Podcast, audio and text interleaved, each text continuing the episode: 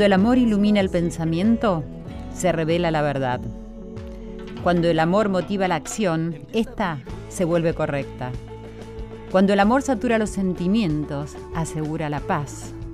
Cuando la ira, la envidia, la codicia y el odio son eliminados, el amor nace como comprensión y no violencia en lo más alto. Todos los objetos del mundo están sujetos al cambio. Podrán pasar y pasar eones. Los continentes pueden aparecer y desaparecer, las personas pueden morir, pero los ideales y valores perduran como una perenne fuente de inspiración para el mundo. Hola, hola, muy buenas noches. ¿Cómo están mis queridos amigos, mis queridos hermanos? Yo muy, muy contenta, muy feliz en este nuevo encuentro de corazones que día a día se nos va fortaleciendo, nos vamos uniendo, somos cada vez más, estoy muy feliz con nuestro corazón valiente Mendoza. Es muy lindo para mí llegar a este momento cuando ya estamos cansados de un largo día, de un día más de estos agitados y llenos de ocupaciones, y llegamos a nuestra casa, a esta casa que es Radio Nacional, porque también es nuestra casa, ¿cierto? Y llegamos para qué? Para relajarnos, como cuando uno termina todo su día, para tomarnos ese recreo, para pasar un buen momento, para estar juntos en familia, escuchar algo de música. Nos encontramos con los seres queridos, con amigos, con ustedes, con la producción, con Irene Rost, con Alex Segade, con Pato Schultz. Está acá del otro lado Juli, Julián, que está Carballo, está haciendo nuestra operación técnica. Esta es nuestra familia en este momento. Y reflexionamos sobre temas lindos. ¿Saben para qué? Para que nos den ganas de ir a dormir con esperanza, sí, con expectativa. Y sabiendo que hay un mundo de buenas noticias que conviven con ese mundo donde no hay tan buenas noticias. Pero así de esa manera nos podemos levantar a la mañana con muchas ganas de ser felices, que es lo que merecemos ser en esta vida. Así que comencemos percibiendo nuestra respiración. Tomamos aire, lo exhalamos y da alivio exhalarlo. ¿Saben ustedes que respirar es una de las formas más efectivas para relajarse, para tener calma, para estar en calma y por supuesto para sentir los corazones? Y ponernos en sintonía con el poder de los valores. Hoy, en este programa del día de hoy, nos va a convocar un encuentro con invitados que accionan en nombre de la fe, de la esperanza, del respeto, de la solidaridad, de la empatía, no sé, y de muchísimos valores. Así que son corazones que necesitamos que se unan a los nuestros y viceversa, ¿no es cierto? Siempre decimos que la educación debería sacar a relucir los valores humanos. Sacar a relucir, ¿qué significa esto, no? Significa traducir estos valores a la acción, Desarrollar un buen carácter tiene la misma importancia que promover en todas las personas el desarrollo de sus habilidades para que éstas les ayuden a ganarse bien la vida, sí, a ganarnos bien la vida, que eso es lo que estamos nosotros queriendo que se haga el camino al andar, ¿no? Los altos niveles de sufrimiento que hay y la ansiedad que existen en todo el mundo nos muestran signos de disminución de estos valores, a pesar de que hay un continuo progreso científico y tecnológico. Súper, ¿cierto? Ser cada vez más, pero siempre eh, quiero que estemos atentos a ver cómo se usa esa tecnología. Todos estamos al tanto de las noticias. El conflicto persistente y la declinación ininterrumpida de la moralidad son solamente algunos de los factores que están amenazando, ¿saben con qué? Con la misma supervivencia de la humanidad. Yo creo que los grandes pensadores, los filósofos más serios estarían todos de acuerdo en que necesitamos un cambio profundo en el modo en que los seres humanos se consideran a sí mismos y a los otros, ¿no? Este despertar que podríamos llamarle espiritual requeriría de un modelo que sea capaz de transformar tanto las mentes como los corazones de toda la, de toda la gente. Bueno, recuerdan que en un programa estuvimos hablando del tema de la inmigración y lo relacionamos con el valor de la solidaridad y la empatía, que son claves en relación a eso. Y hoy pensaba, ¿cuántos valores se ponen en juego cuando hay necesidades, cierto? Cuando vemos a un hermano, un, hermano, por llamarle un par, ¿no? Que se siente mal, y nos damos cuenta que nosotros podemos hacer algo. Es creo que la mayoría de todos nosotros vamos a ayudarle. Y eso nos hace detener un momento esta corrida a la que estamos acostumbrados. O alguien que está tratando de aprender algo o de armar una mesa, una silla, se me ocurre en este momento, y nosotros le podemos dar una mano y ahí vamos. En la calle, ¿vieron cuántas oportunidades tenemos? Siempre hay una oportunidad. Ni hablar en la familia que ahí por ahí sí pasamos muy de largo, pero ahí hay oportunidades continuamente. Y donde quizás nos olvidamos un poco es en el trabajo, en el área del trabajo, ¿no? Que tenemos compañeros y cuántas oportunidades tenemos de accionar y poner en práctica los valores. Competir con uno mismo es buenísimo, pero dar es dar. Eso ya lo sabemos, ¿no? Y, como digo siempre, el que no da, pierde. Quiero que recuerden esta frase, Love all, serve all. Amen a todos, sirvan a todos. No sé si ustedes notaron, pero en cada uno de los jarro café que existen en todo el mundo está esa frase. Esa frase la puso quien creó y fundó el jarro café, que ya no es más el dueño, que se llama Isaac Tiger, que es devoto de mi maestro también, y tomó esa frase de nuestro maestro la puso en cada uno de estos bares, en cada uno de estos bares donde va todo tipo de gente, donde hay rock and roll, donde hay música, donde hay comida, donde hay ruido, pero lo que tiene que sobrevivir y cada una de las personas que asiste a ese lugar ve esta frase, amen a todos, sirvan a todos. Bueno, ¿qué les detona a ustedes esto que estoy compartiendo? Y también esto que decía hace un rato, quizás hoy nos pasó algo que podría haber sido diferente. No sé, preguntémonos. Bueno, fíjate, fíjate qué te susurra ahí el corazón y contámelo.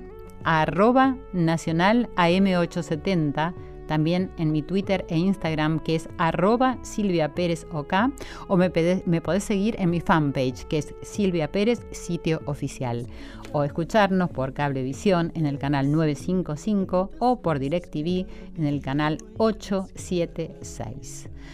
Así que a mis queridos familiares que constituyen este programa, esta familia, como bien bautizó Joel Ansaldo, me está sonando siempre detrás de mi voz, les doy la bienvenida a esta cita.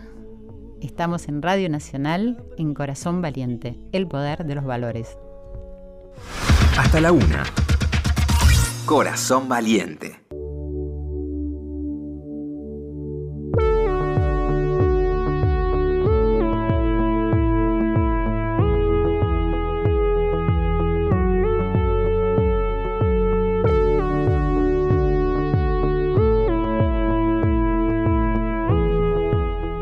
Y acá estamos esta noche en Corazón Valiente, abriendo nuestros corazones como estuvimos ahí abriéndolos en la introducción. Me imagino que en esta pequeña pausa estarán viendo qué se siente ahí con todo esto que estamos proponiendo de, de mirarnos adentro, de saber qué es lo que podemos hacer por nosotros y por los demás.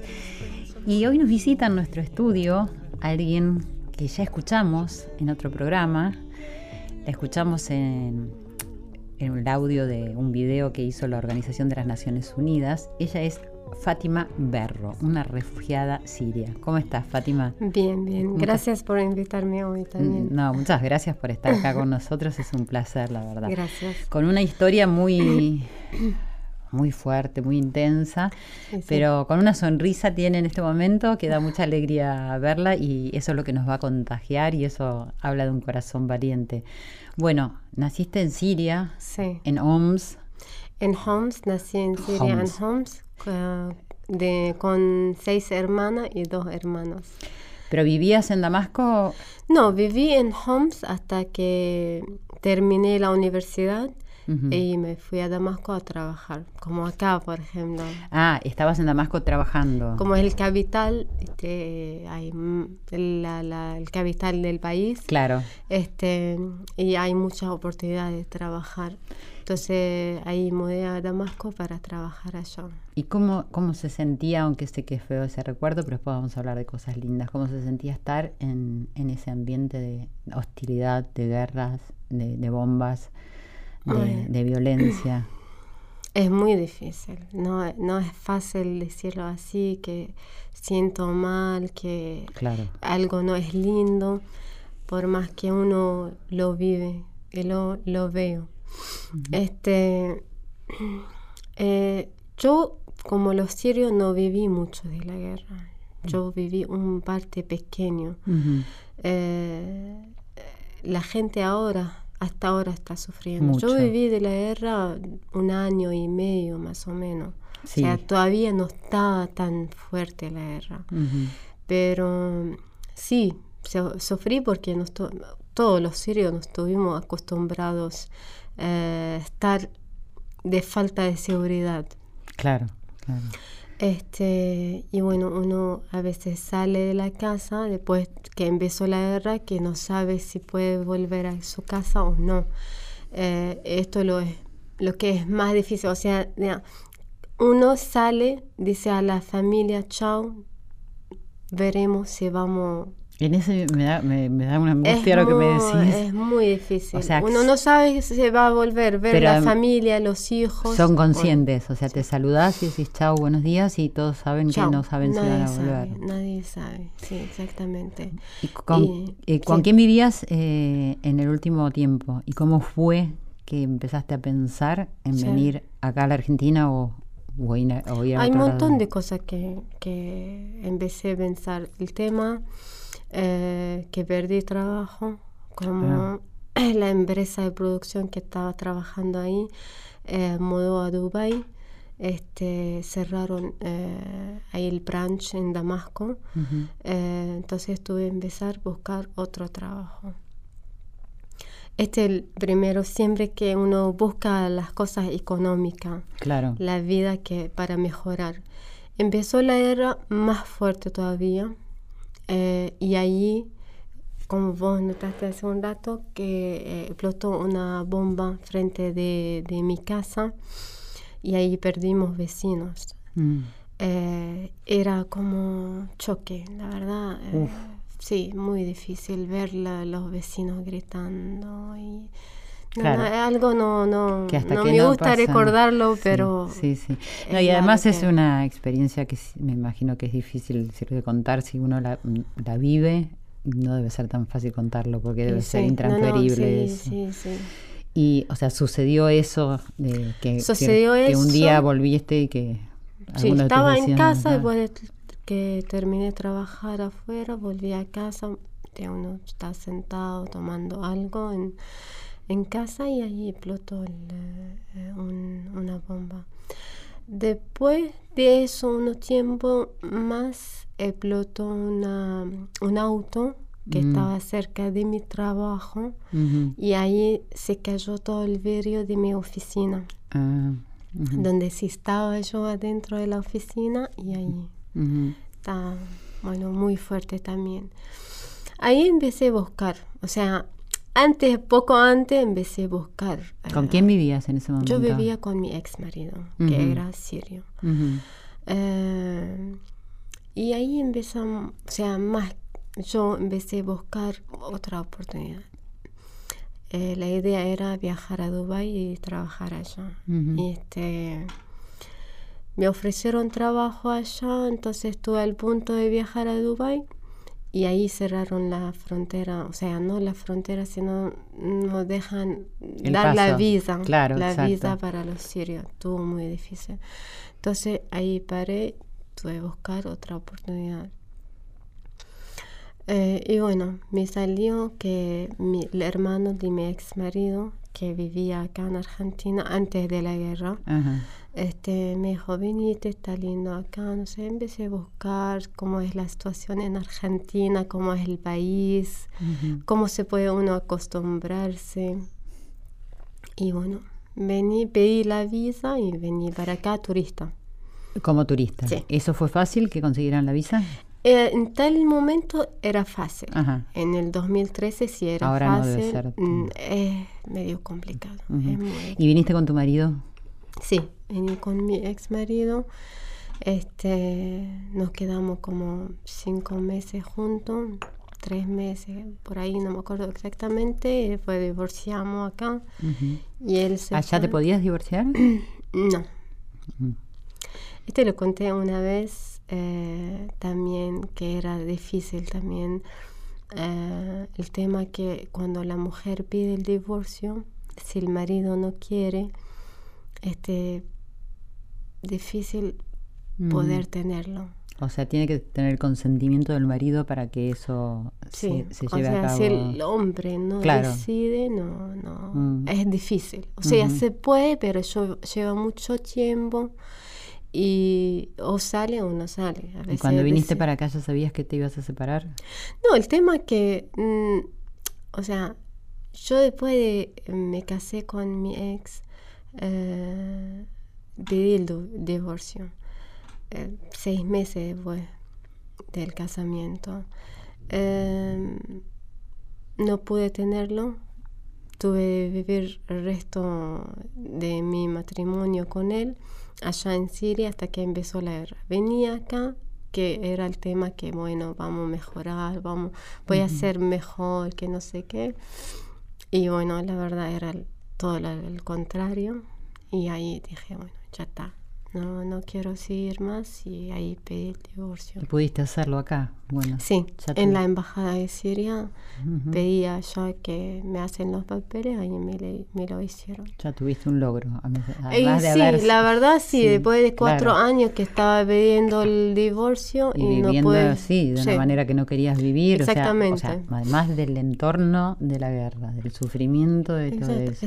Estuve para trabajar y hacer, o sea, un tipo de vida para olvidarme que tengo en casa que- algo que no... Es importante que lo cuentes, porque ahora Sí. que las mujeres estamos tan es decir, levantando las voces y tratando de sí. hablar de la libertad, alguna gente por ahí no sabe esto que te pasó hace muy poco tiempo y que le debe pasar a muchas mujeres allá en Siria y en muchas partes del mundo. Nosotros tenemos una sociedad, eh, digamos, masculina, digamos. Claro.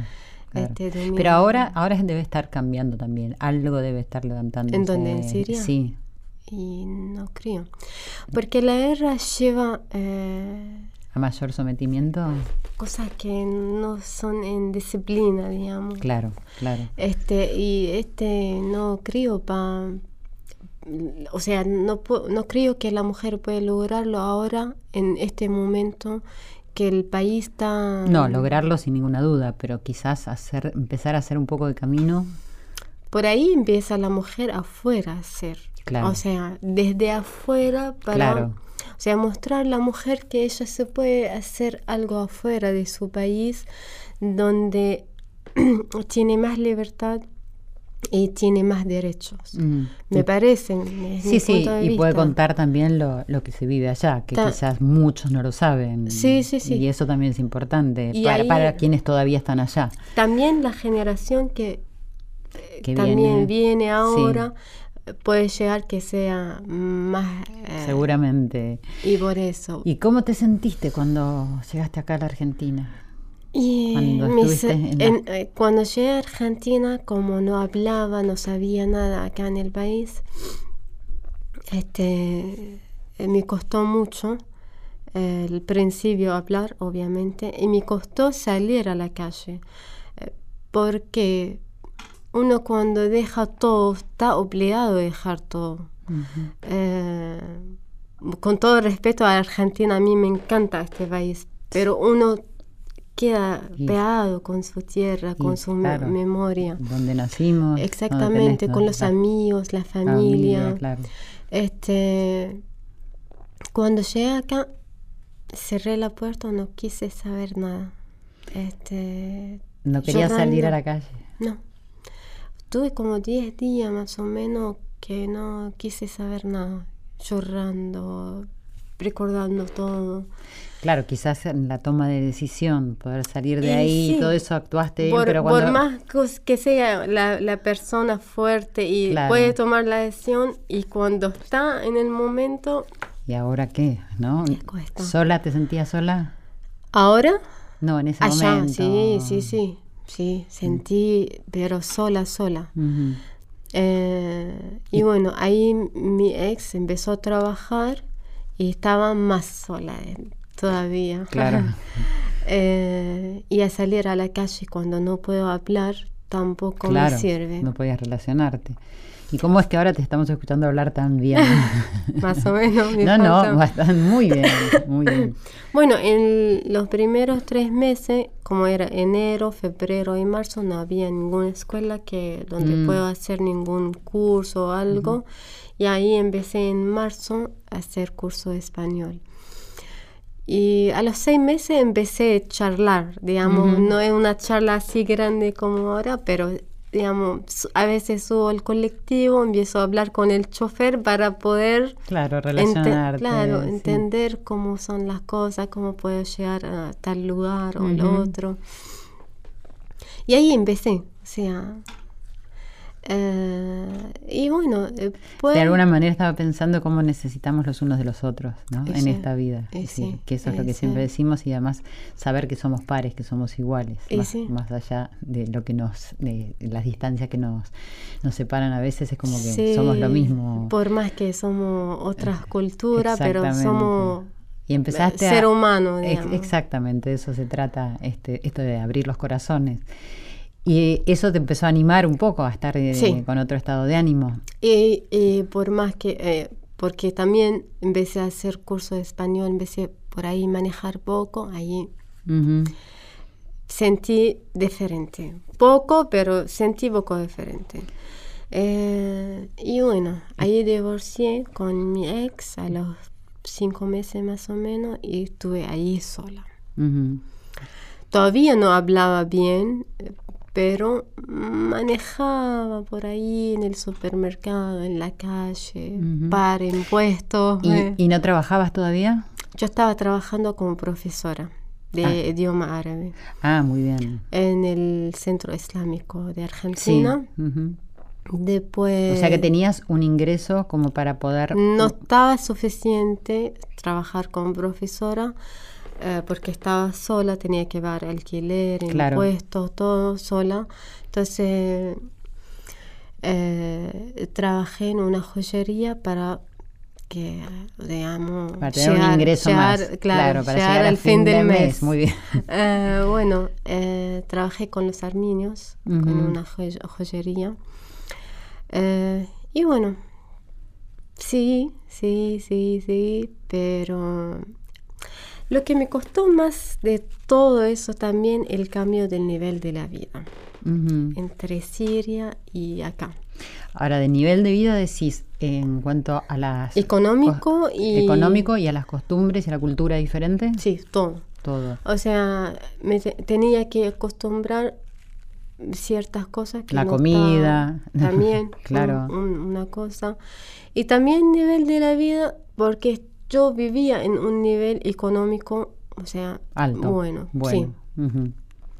Y así de golpe tuve que trabajar en una joyería. Esto está muy difícil para mí, porque uno trabaja en, una empresa, importante de producción y ahí va para trabajar. Pero qué buena experiencia. Está bien, no, no, está mal uno trabaja. No, claro, no, no, no estamos juzgando pero eso, pero sí, sí, la dificultad de, tener una buena posibilidad de vida y tener que acceder a otra, porque bueno, en la balanza había malo y bueno de los dos lados, ¿no?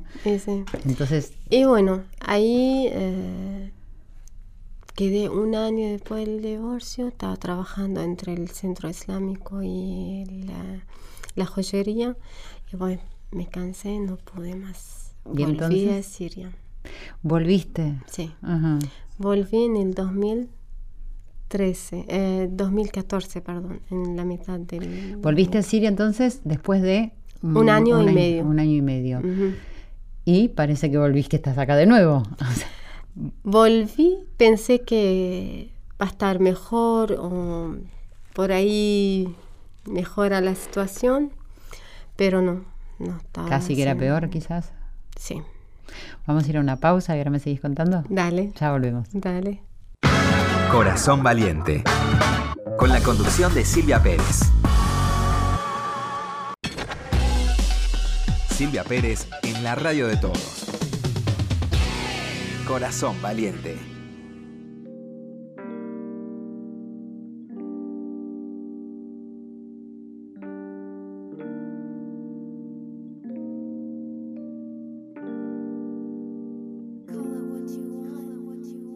Dime si tú eres mi musa del millón. Si tanto que busqué al fin te encontré. Si acaso eres tu niña, dímelo. Lo que ganaré contigo gastaré. Dime si tú eres mi musa del millón. Si tanto que busqué al fin te encontré. Si acaso eres tu niña, dímelo. Lo que ganaré contigo gastaré. Flaca, vamos por toda la esfera.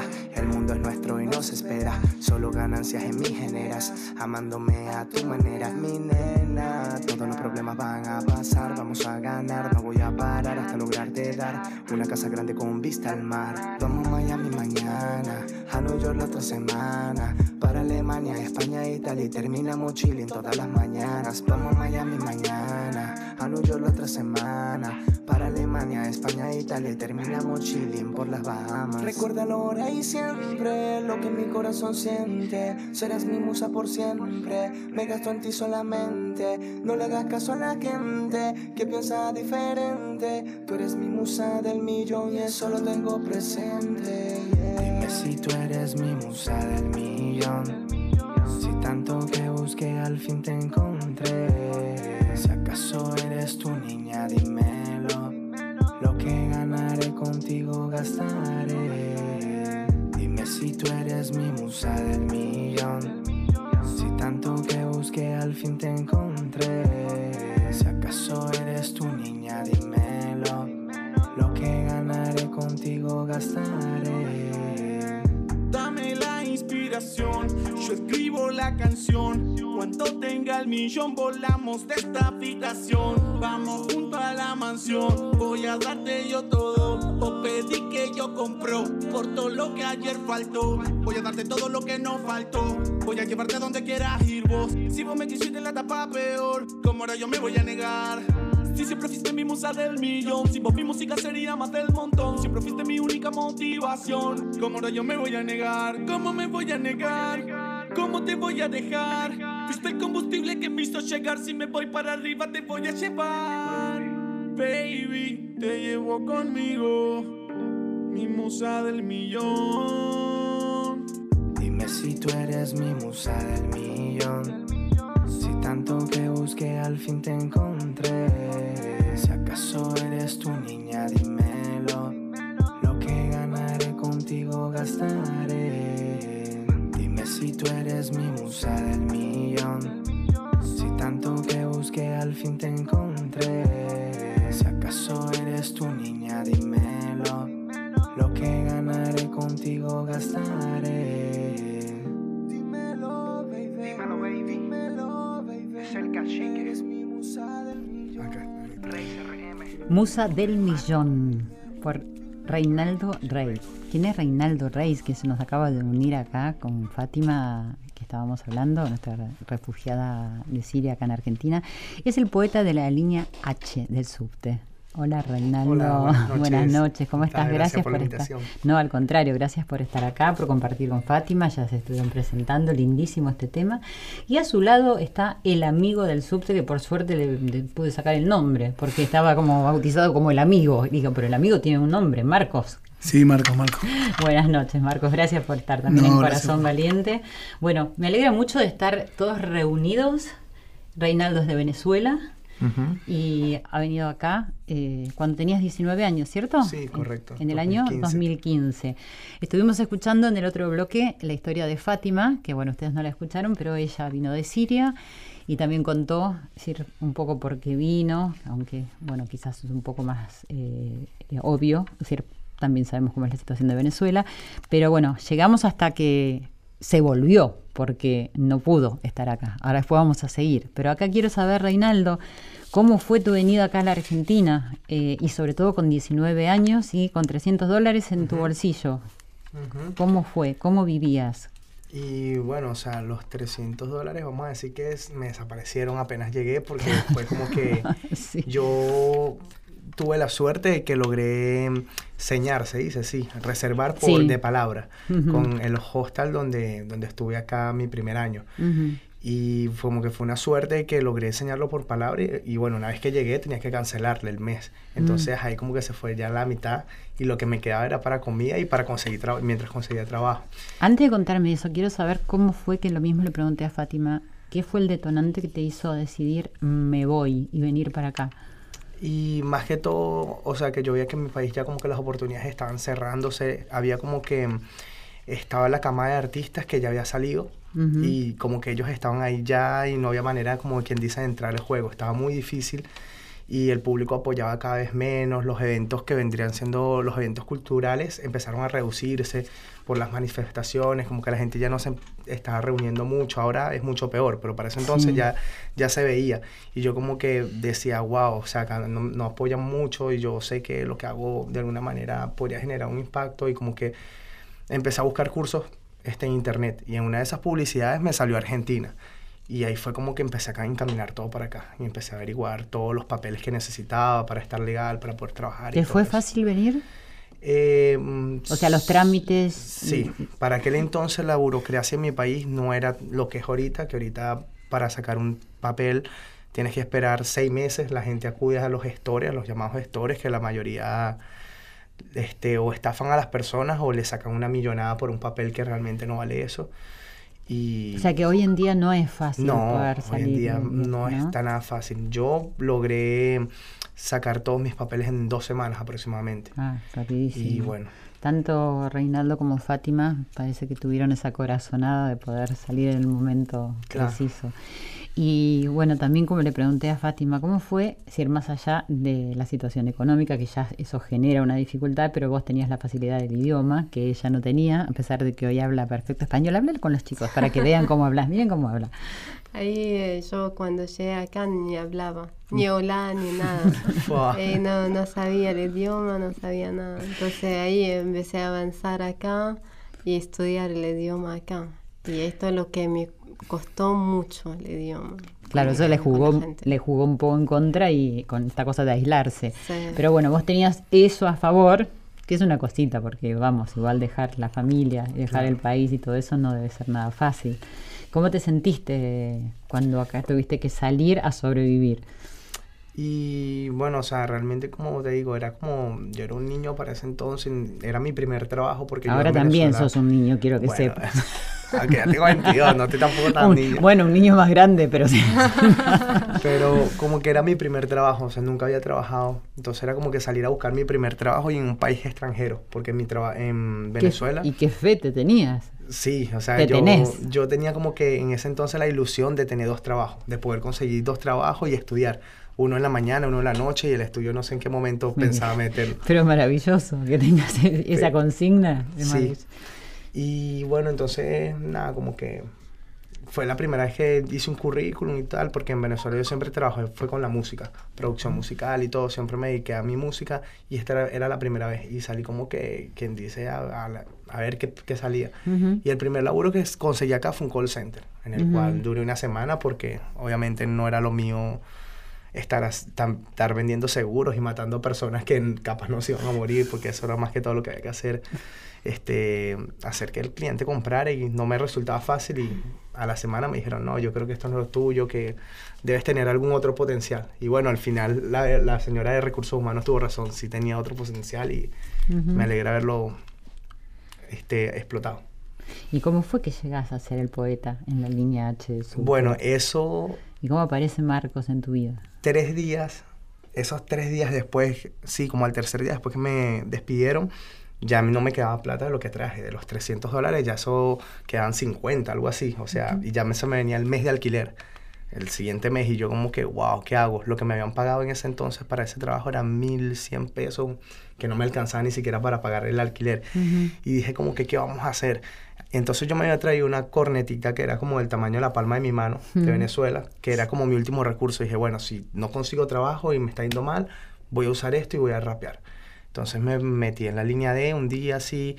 Me acuerdo que dejé pasar como cinco trenes porque me daba miedo, me daba ¿No te animabas? Claro, yo en Venezuela había rapeado, freestyleado, se llama eso improvisar en los subtes, pero no por plata, o sea, lo hacemos por, por diversión, porque estábamos un combo de amigos y lo queríamos hacer. Nunca fue así como que por de verdad una profesión o por necesidad. Entonces, tomé todo el valor y me acuerdo que lo hice en una formación de las más viejas, llamada Fiat, que son los coches más viejos de la línea D. Y bueno, me subí ahí y cuando vi que la gente como reaccionaba, como aplaudió ese primer show, lo que me decían, yo como que bueno, qué onda, o sea, acá es diferente a mi país, acá la gente ve este, esto no como mendigar, sino pasar la gorra, respeta mucho al artista. Y a medida que fui, que fue transcurriendo ese día, como que me di cuenta más de eso. Después como a la semana sería, yo estoy improvisando así y me llega un, uno de los, de, los, de los chabones que trabajaba ahí y me dice como que, hey, estás trabajando mal, ¿qué tal? Que no puedes venir a esta hora. Me empieza a decir como que mm. aquí hay códigos, aquí se trabaja de tal manera y yo, o sea, había tenido suerte que esos días que había ido nunca me había pasado. Claro, claro. Y entonces ese día fue como la mala suerte y yo como que, y me quedé así como que, bueno, ¿y ahora qué hago? O sea, igual necesito la plata, igual lo voy a hacer. Y me acuerdo que pasó un tren y estaba un rapero. Un rapero gordo, así alto, que parecía Barney el dinosaurio, que ahora está acá al lado mío. Y entonces yo como que digo, bueno, vamos a preguntarle a él, a, él, eh, a ver qué dice. Y me, me, pongo a escuchar lo que él estaba haciendo y cuando termina me le pego atrás y digo, hola bro, ¿qué tal? Y empezamos a hablar y ahí fue como que ya él me, él me explica cómo funciona todo, ese día trabajamos juntos. Después ¿Esto qué significa? Que, es decir, que hay eh, horarios, que hay determinadas líneas, o sea, donde ya hay gente, es decir, que raperos que van y que lo hacen y que tienen su lugar y que, que, vos no lo puedes correr de ese lugar, como que está establecido en determinadas pautas. Algo así, sí, es más que todo. A ver, Marcos, que nos, contanos. Y sí, cada lugar tiene sus códigos, tiene su manera de trabajar, hay como, como que está todo organizado de una manera para que se pueda trabajar bien, pero igualmente, eh, obvio que la gente cuida su lugar de trabajo, entonces nunca es bien recibido el que viene nuevo, digamos, a esos lugares, porque la gente piensa que no quiere que los lugares se llenen de artistas tampoco y no poder trabajar. Claro. Entonces es difícil a veces entrar, eh, pero cuando uno lo necesita, lo necesita. Y bueno, ese era, mi, ese era mi caso, a mí me pasó lo mismo. Cuando entré tampoco fui recibido de la mejor manera, pero después se tuvieron que acostumbrar y yo le pude guiar a él cómo hacer para esquivar quizá a los que te quieren venir a, a quitar o saber también cómo tratarlo, por así decirlo. Y bueno, justamente los que les pasó eso, tenés dos opciones. O haces lo mismo con el nuevo, o decir, no, a mí no me gustó que me lo hagan, yo no lo voy a hacer tampoco, ¿entendés? Y es, y es la manera que tenga cada quien de, reaccionar. Ahí, está, claro, ahí está el, triunfo del ser humano. A ver quiénes somos y cómo, decir, no sé, decir, qué hacemos con las dificultades cuando surgen. Vamos a preguntarle a Fátima, que habíamos quedado que se fue a Siria, pero evidentemente volvió, porque acá la vemos sonriendo. Eh, ¿Y en tu regreso te pudiste insertar de otra manera acá? Te quedaste tres meses cuando te fuiste. ¿Y cómo fue esto un poco en paralelo con lo que cuentan los chicos acá, Marcos y Reinaldo, cuando empezaste a, incursionar en el trabajo tuyo, que no sé, quiero que cuentes cuál es y, cómo, cómo te sentiste? O sea, cuando volví a Siria, eh, trabajé poco, pero el tema lo que me, lo que me dejó también decidir volver a Argentina, eh, que hay muchos de mis amigos que ya emigraron, salieron del país y, no había tal también, digamos, las oportunidades de trabajar como antes. Entonces, un montón de cosas, no solamente el trabajo, los amigos, sino también que por lo ve el país diferente de lo que estaba antes. La guerra cambió todo. Entonces, no, yo soy persona muy romántica, entonces hay cosas que no la, no, la, no la puedo aplicar, pero uno sí, lo, se entiende perfectamente, lo, siente ahí en el momento. En el corazón, exactamente. Exactamente. Entonces dije, no, cambió todo, no, no puedo decir así. Más, las calles cambiaron. Dije, bueno, voy a volver. Es más, también extrañé Argentina. Volví a Argentina, este, pero no tenía otra oportunidad. O sea, no es que mejoró la oportunidad de trabajo acá en Argentina. Siguió lo mismo. Eh, pero yo había conocido un, em, un amigo eh, tuvimos como amigos, después nos casamos, que es mi marido ahora. Eh, él me convencionó, vas a estar bien, vas a mejorar, vos sos valiente. me acuerdo perfectamente, siempre me decía, vos tenés un león adentro, trata de sacarle afuera, mostrar que sos fuerte, una persona fuerte. Entonces, bueno, dije, voy a tratar. Y bueno, volví venía, venía, venía así. Entonces él me apoyaba, la verdad. Digo, la verdad, él era, o sea, lo que me dejó quedarme acá en Argentina. Me apoyó mucho, empecé en el 2015 a estudiar, como los chicos. Estudié en eh, la Universidad de Palermo, eh, dirección teatral en respeto de lo que trabajaba yo antes, para empezar lo que yo me gusta hacer. ¿Qué es lo que te gusta hacer? Eh, trabajar con el cine, teatro, esas cosas, lo que yo siempre estaba trabajando allá en Siria. Ah, Entonces ahí empecé a estudiar. Eh, pues ahí me casé con mi marido actual y tuve una nena. Mm. Eh, ahí paré un poco tiempo, en el 2016 volví, y, pero no volví a la Universidad Palermo, volví a hacer un curso de cine. Eh, terminé el año, era curso anual, terminé el año y hice un proyecto que era un cortometraje eh, sobre la guerra en Siria y gané un premio en Mar del Plata por el cortometraje. ¿En el Festival de Mar del Plata de Cine? No, era concurso en Mar del Plata, ah, no concurso. era el festival. Y gané un premio por el, por el cortometraje. Pero te abriste camino desde un lugar muy importante que es la familia y el amor, ¿no? Y sí, exactamente. o sea, por el apoyo que me dio mi marido y, y cuando llegó mi hija también sentí que ya pertenezco a este y país. Y estás haciendo un poco raíces acá. Sí, claro. exactamente. primero era tu amigo y terminó siendo tu amor. Sí. Vamos a hablar acá de esta amistad de, Marcos y Reinaldo. Eh, ¿cómo, ¿Cómo siguió este encuentro? Es decir, ¿trabajan juntos ahora? De vez en cuando. Sí, muy de vez en cuando porque obvio que ya después cada uno agarró, eligió su lugar y nos pudimos organizar. Si trabajamos juntos tenemos que dividir la ganancia también, entonces ahí como que... Pero, pero a veces como, bueno, nos cruzamos y bueno, vamos a hacer el vagón, hacemos los, dos del mismo vagón. Claro. Pero vos lo apuntalaste, Pero más allá de eso, sí, más allá de eso, el subte nosotros lo vemos como algo pasajero. Él allá en Venezuela, no sé si va a contar que él allá producía música, él le grababa, sacaba y, muchos raperos muy conocidos de allá él los producía. Entonces ahora también estamos haciendo eso. Él está produciendo como el tema que recién acaban de escuchar. Eso se lo grabó él mismo. Y también está grabando mis canciones. Bueno, en ese tema estamos los dos incluso. Ah, eh, ¿cantan los dos? estamos, cantando los dos. Precioso el tema. Vamos a contar a la gente que hace muy pocos días, que está fresquito, fresquito. Lo estamos eh, acá estrenando en Corazón Valiente, pero que salió hace muy pocos días. Está en YouTube, ¿cierto? Sí. Y mm, el tema de rapear y, esto de las batallas y del freestyle, ¿por qué no le cuentan un poco a alguna gente? Yo me enteré porque tuve unos invitados que hacían eso, ¿eh? No porque sea tan cancha que sepa. Pero estoy segura que Fátima no sabe mucho lo que es ni el freestyle ni el, ni el rap. Así que. El rap sí. El rap sí. ok. No, tanto. Bueno, las batallas. A ver, ¿qué te digo? Acá es la movida más grande de, latino, del mundo, me atrevo a decir en las batallas callejeras, estuvo acá en Argentina, que fue el quinto escalón, tuve la oportunidad de participar en el 2015, batallaba, nunca batallé en Venezuela, o sea, batallaba, pero también como que con amigos, nunca fue, nunca me consideré un batallante, un gallo, como dicen acá de, de, Red Bull.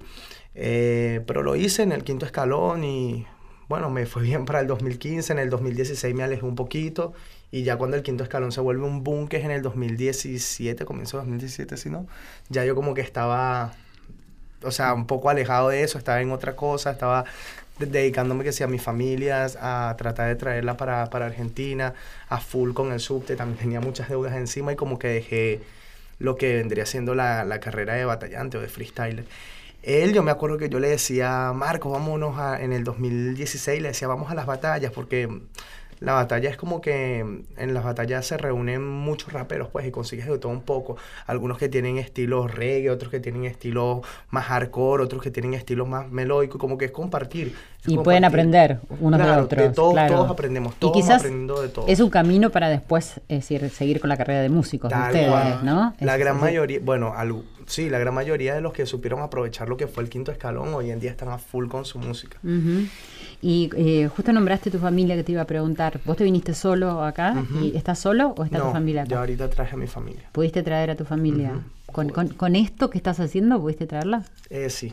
O sea, ¿no tuviste otra ayuda económica? No, no, solamente ahorrar y todos los días ir al subte y meterle full. Un ejemplo terrible. La verdad, y me imagino lo, agradecidos que están, que estarán, ¿no? Que están tus padres acá y ¿tenés hermanos? Sí, tengo una hermana, mi mamá, mi papá y mi hermana. ¿Y están todos acá?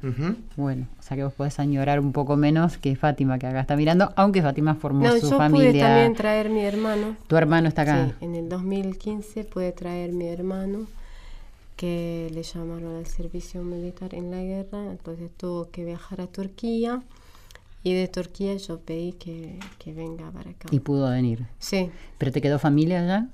Sí. El resto de toda mi familia están allá. Eh, y bueno, él empezó a trabajar también acá y está viviendo todavía conmigo. No, no está casado, entonces está viviendo conmigo. Me da alegría pensar que podemos tener algo lindo de poder albergar a a, gente que tiene necesidades, aunque hay muchísimos que, que, también las tienen, pero bueno, esto es algo lindo que está pasando. Y hablemos un poco de, las costumbres y de los hábitos de sus lugares, de sus tierras, cómo hacen si acá en Argentina, es me imagino que pueden eh, intercalarlos o, no practican nada de lo que practicaban allá, en relación a la comida, a costumbres, a, formas de, reunirse. O sea, debe haber códigos en cada lugar diferente al nuestro. ¿Y cómo, resulta ahora estar acá?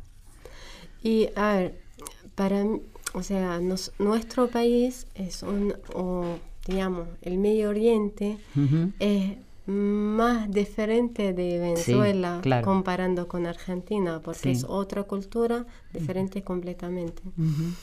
Y acá en Argentina, cuando empecé a comer la comida argentina, este, me costó el estómago. Claro. Este, porque es diferente. Este, un parte. Después tener las otras cosas que, por ejemplo, algunos acostumbres no la entendía. Eh, el humor, por ejemplo, por ejemplo, te doy un ejemplo. Allá en mi país no, no puedes ver en la calle, eh, o sea, una chica o un chico está pesando en la calle. Esto no lo entendí en el principio. Claro. Este, acá es normal. Y cosas así, o sea, de la, de la vida diaria, digamos. De lo cotidiano. Sí. Este, las libertades, es decir, los permitidos que... Libertad y otras cosas que, que son, o sea, como vos decís, acostumbre, que uno no está acostumbrado a verlos. Y bueno, empecé, aparte cuando yo conocí a mi, mi marido y tuvimos una relación de amor, este, él a veces me besaba en la calle, le digo, no, no, este no se puede. Entonces, como todavía sentí que estoy en mi país, porque esto no, no puedo hacerlo en, la calle. O sea, sí, uno se puede... Agarrar de la cintura, del hombro. pero pesar así, no. Y bueno, Entonces, pesa mucho una eh, cultura. Entonces... Y me dice siempre, me, me, decía siempre mi marido, no, no, acá es normal, no te preocupes, acá nadie te, acá es lo más normal para nosotros. Y me costó, este me costó bastante tiempo hasta que pude, bueno, este es normal, que todo bien. ¿Podés sentir la satisfacción de poder ser sin tener el ah. miedo de que hay algo que no se puede acá? Eh, a veces mm, vuelvo como... Claro, eh, me toca, ¿no? Hay algo registrado ahí. Pero normalmente puede decir como no entre, no volví a, Siria más, entonces por ahí acostumbré más. Claro. Sí. ¿Y Reinaldo? Y bueno, este, lo primero así que me pasaba cuando llegué, que me acuerde, era que Venezuela es un país muy inseguro. Muy, muy, muy seguro. Acá en Argentina fue como que, wow, sentir, o sea, si bien hay sus zonas inseguras, no se compara allá. Allá es todos lugares inseguros. De hecho, acá a veces en la noche yo salía y venía alguien caminando atrás y yo como que enseguida me, me, me como que me agitaba así y veía que quién era, o sea, como que era muy perseguido, pues venía muy perseguido. Y de alguna manera ese fue el primer cambio, o sea, la tranquilidad con la que uno puede estar acá, puede sacar, imagínese, allá en Venezuela uno no puede sacar su teléfono, sea ah. cual sea, porque te lo van a robar. Me parece increíble, no, me, quedo escuchándote y, y, lo que vos decís que es tan cierto como lo que eh, viviste y estás viviendo, contra lo que pasa en nuestro país también cuando se reclama tanto por la seguridad y, tanta gente tiene tanto miedo, ¿no? Y quizás no podemos abrir la mirada y abrir el corazón y como lo que propongo siempre acá, ¿no? Como tanto bueno que hay y tanto que se exagera lo malo y, lo malo y lo difícil es por ejemplo lo que les pasó a ustedes que no podían vivir en sus, países. Y después dificultades hay todo el tiempo. Pero perdón que te interrumpí seguime contando. Y sí más que todo o sea fue eso este también la el humor, o sea, como usted dijo ahorita, el humor, eh, la jerga, uff, me costó, pero como que me junté con él y más o menos iba aprendiendo algunas cosas. También tuve, viví en un hostel donde ah, compartía con todos, peruanos, ecuatorianos, muchos argentinos, entonces como que toda la cultura fui aprendiendo un poco y aprendiendo palabras y aprendiendo costumbres. Eh, con el tema de la comida, allá en Venezuela si bien tenemos nuestros platos típicos y eso, este, yo como que no estaba muy, no era muy apegado a comer comida venezolana, nada. Entonces como que... Y para ir cerrando, porque acá me están diciendo que tenemos que ir cerrando, me gustaría que digan qué es hasta el día de hoy, porque esta experiencia sigue, obviamente, si miran un poco para atrás y miran ahora el presente, qué es lo que propiciamos, cómo se sienten y qué aprendieron y qué están aprendiendo de toda esta experiencia. Para mí, por ejemplo, yo lo veo que uno tiene que ver adentro, qué es lo que tiene, el poder que tiene, porque no siempre, todos tenemos potencia, digamos, tenemos un poder adentro, pero no descubrimos porque no... Lo ponemos en acción. Exactamente. Entonces uno tiene que descubrir a sí mismo y ahí sale todo. Y puede llegar a hacer todo lo que él puede hacer. Hermoso, Fátima, gracias. Reinaldo. Y así lo que más he aprendido, y parte fue a los golpes, es aprovechar las oportunidades. Desde la más pequeña, las puertas en la vida, por más que a veces se cierren, siempre va a haber una puerta. Y la vida, si te cierra una, te va a abrir otra, y uno no puede dejar pasar las oportunidades. Hay que mm. aprovecharlas con todo este país. Siento que en mi recibimiento, más que todo, me, tuvo, me esperó con puertas abiertas, las cuales por mente de, niño desaproveché, pero sé que se volverán a abrir o vendrán unas mejores. Claro que sí, cada momento que se termina empieza otro que nos están regalando todo el tiempo. ¿Y vos, Marcos? Sí. Eh, pero yo siempre estoy, yo soy de acá. pero bueno, pero... ¿qué fue para vos haberlo conocido y, y, en definitiva, decir, ser quien sos, por haberlo ayudado, haberlo acompañado y estar hoy acá con él? Eh, sí, a mí haber conocido al rey, obvio que me abrió la mente también a todo lo que está pasando en Venezuela, eh, a conocer nuevas culturas y a... Y bueno, también que es un amigo que, siempre estamos ayudándonos, también cuando uno necesita, siempre los amigos están. Somos pares, ¿no? Así que eso estamos, y que estamos en la misma situación, los dos estamos rapeando en la calle, tratando de salir de la calle, tratando como sea de salir de la calle y bueno haciendo música, haciendo lo que sea. Bueno, les agradezco mucho a los tres. Les pido una palabra solamente para que me digan qué amas por sobre todo en la vida, Fátima. Eh, la familia. Bien, Reinaldo. La música. Marcos. Dios y la familia, ¿no? Porque estás encargando. Hermoso, hermoso. Esto es Corazón Valiente. Estamos llenos de corazones valientes acá en Radio Nacional. Gracias a todos los que están del otro lado, que es el mismo lado que estamos nosotros. Me siento feliz por esta presencia de todos ellos y será hasta la cita de la semana que viene. Chau.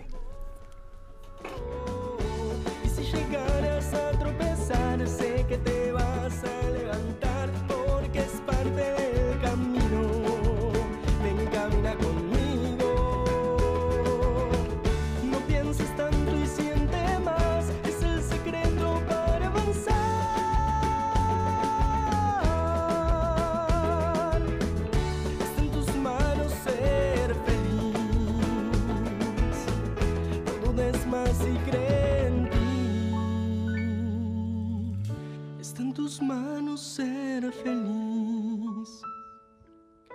No dudes más si creen en ti.